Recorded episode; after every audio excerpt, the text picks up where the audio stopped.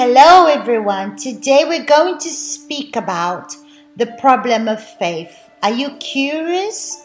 So open your Bible in the book of Matthew, chapter 16, from verse 5. Now, when these disciples had come to the other side, they had forgotten to take bread. Before we continue, let's understand what happened before this verse.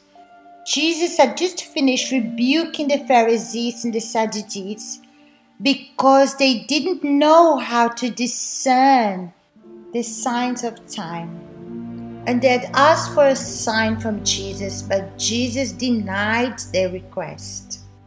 This is interesting because the Pharisees and the Sadducees had the position. They knew very well the Word of God they had knowledge of what the Word of God says. Then he continues Then Jesus said to them, the disciples, Take heed and be aware of the leaven of the Pharisees and Sadducees. Let's see what this means. When you're rebuked or told off for something that you've done, how do you usually react?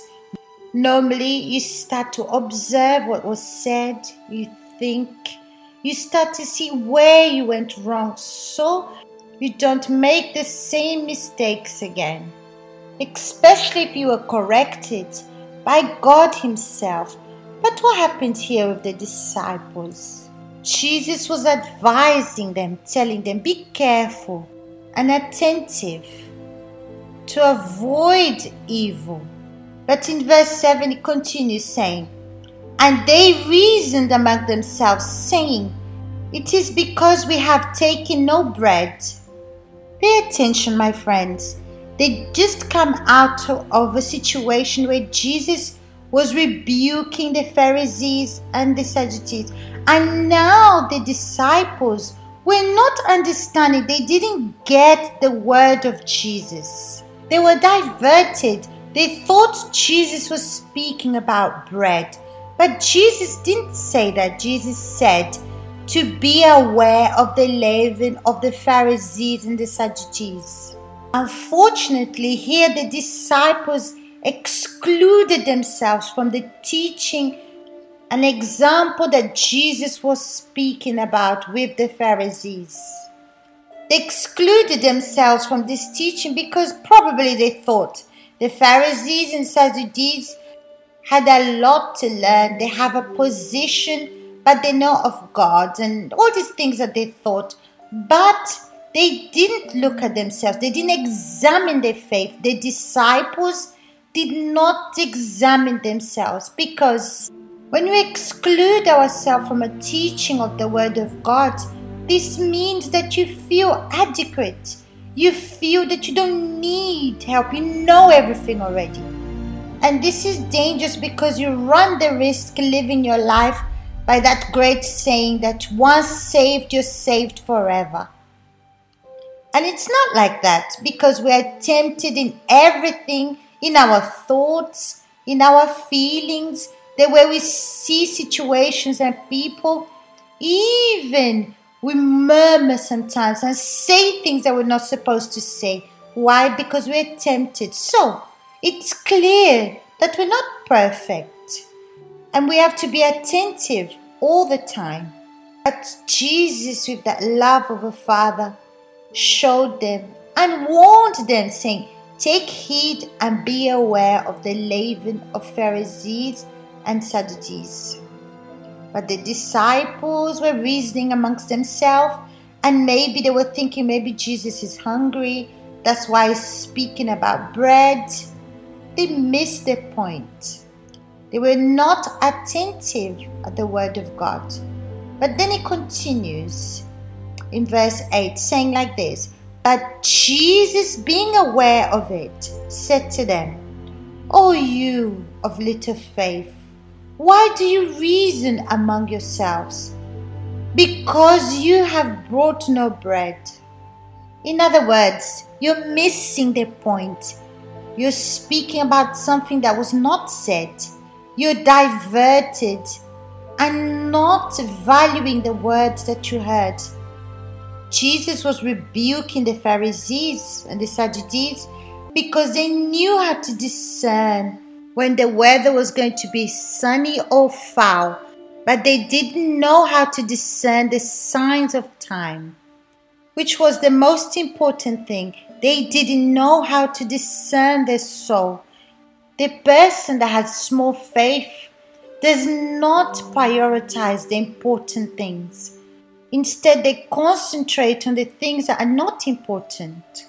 And then he continues in verse 9 Do you not yet understand or remember the five loaves of the five thousand and how many baskets you took up?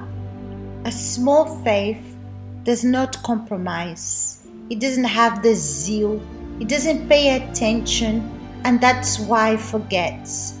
But the truth is, when we forget, is because we don't consider. And that means we don't value what we heard. And what was happening here with the disciples? They were preoccupied because they didn't have bread. That means they're the ones that forgot. But Jesus wasn't speaking about that. He said the leaven of the Pharisees.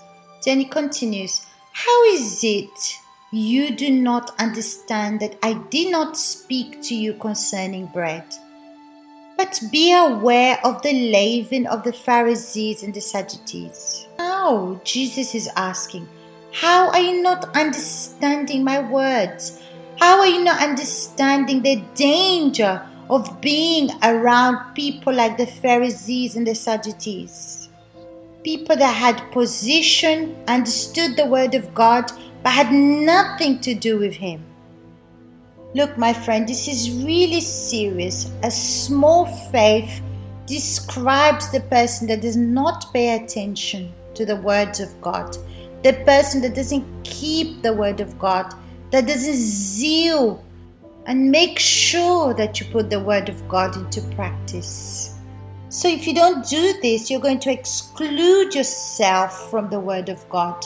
You could be an assistant or even have a position in the church. It doesn't mean anything, my friends, if you're not putting the word of God into practice. Maybe sometimes you go to church and read your Bible, but straight away you exclude yourself because you don't see, you don't examine yourself. You're quick to say, I'm not a Pharisee, I'm not a Sadducees. But, my friend, if the truth is revealed to you and you ignore, you refuse to put into practice, you're going to exclude yourself or even be excluded, even if you have a position in the church. But we're not speaking about position, we're speaking about the soul. It's important to be attentive to the word of God. He was not speaking about bread but leaven, but you have to be attentive to detail. And it's important to practice and understand His word because that's how you're going to develop your faith. But maybe you know a lot, you're always listening to the blog, you're always reading your Bible, you're aware of many words of the Word of God, but you don't examine yourself. You don't know what's going on inside of you. That means you're using a small faith. You're not vigilant, you're not attentive, you don't zeal the word of God. But you think you're okay, you're all right, you're a great person, you're a kind person, friendly person, and strong. But unfortunately, you're using your small faith. This is very serious, my friend, because it can compromise your salvation. So, my friends, think about this evaluate your faith, examine yourself. What kind of faith are you using? Make sure you're using a sacrificial faith, an obedient faith.